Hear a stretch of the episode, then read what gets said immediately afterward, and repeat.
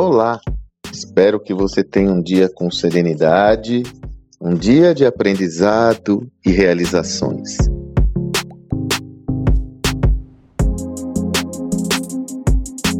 Tenho falado muito, muito sobre a mandatória necessidade das empresas criarem diferenciais em seus produtos ou serviços, atendendo e superando as necessidades dos clientes. Pois essa visão eu percebo que às vezes ela é levada a um extremo sem um cuidado maior com a sua estrutura basal, com a sua base. O que eu quero dizer? Eu vejo muitas empresas se dedicando a criar penduricalhos na sua oferta de serviço, que são importantes, são fundamentais, mas esquecem do essencial, que é a qualidade intrínseca no produto ou serviço que oferece. Dessa forma, eu automatizo todo o meu processo de relacionamento com o meu cliente, mas não preparo as pessoas para atender as demandas com rapidez. Eu desenvolvo todo um escopo de produtos diferenciados, mas não preparo o meu vendedor para realizar a interação adequada. Ou o contrário, eu preparo meus vendedores, preparo a minha equipe,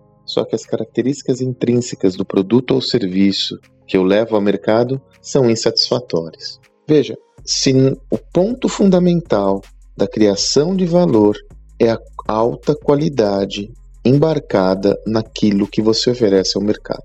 Por exemplo, eu tenho um dos meus projetos, nossos projetos preferenciais, a nossa imersão e mentoria gestão do amanhã na prática. Não adianta eu trazer convidados, não adianta eu fazer um baita barulho se na essência o conteúdo que eu entrego não for de alta qualidade e relevância. Por isso que nós, por exemplo, todas as aulas nós rodamos NPS, conversamos com o cliente a todo momento, porque a única alternativa que temos para ter um produto excepcional é que ele entregue valor ao nosso cliente. A sua qualidade intrínseca tem que ser muito boa.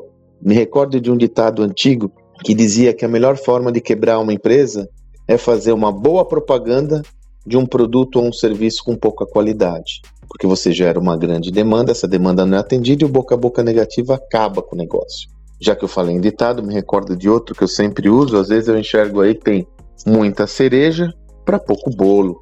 Assim, qual é a minha mensagem de hoje?